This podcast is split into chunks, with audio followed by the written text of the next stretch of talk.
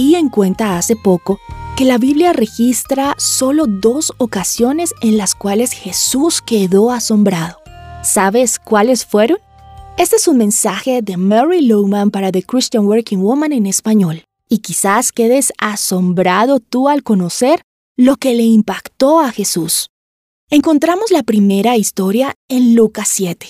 Es la historia donde el centurión romano pidió a Jesús sanar a su siervo enfermo.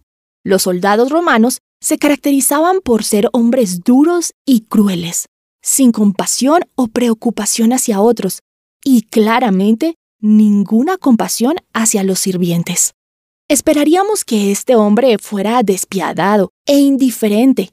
Entonces, desde el principio de la historia, nos impacta que le importe tanto su siervo, que estuvo dispuesto a buscar a Jesús por su bienestar.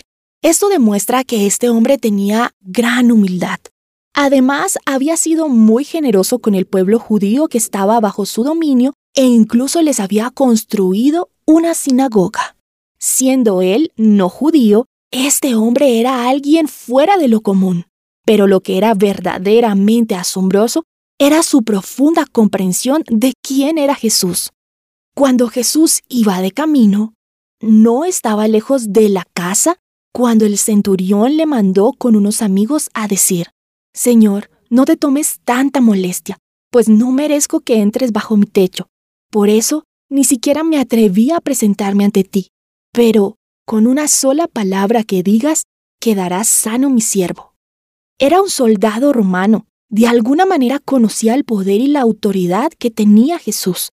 Además, era un hombre verdaderamente humilde, pues se sentía indigno de que Jesús entrara a su casa.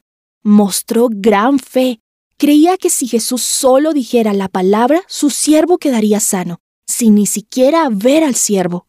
Y cuando Jesús escuchó esto, nos dice que quedó asombrado. De hecho, dijo, les digo que ni siquiera en Israel he encontrado una fe tan grande.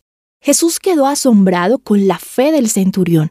Le asombró la profundidad de su fe, a la persistencia que mostró al buscar a Jesús, de seguro, no era considerado como algo inteligente que un hombre en su posición buscara a este predicador judío, itinerante y controversial.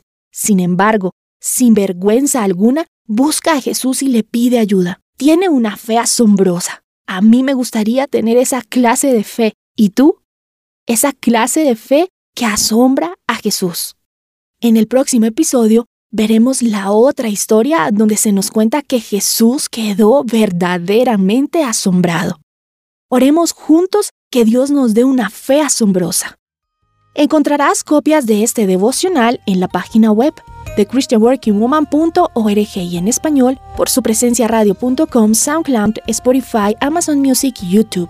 Búscanos como The Christian Working Woman en español. Gracias por escucharnos. Les habló Alexa Bayona.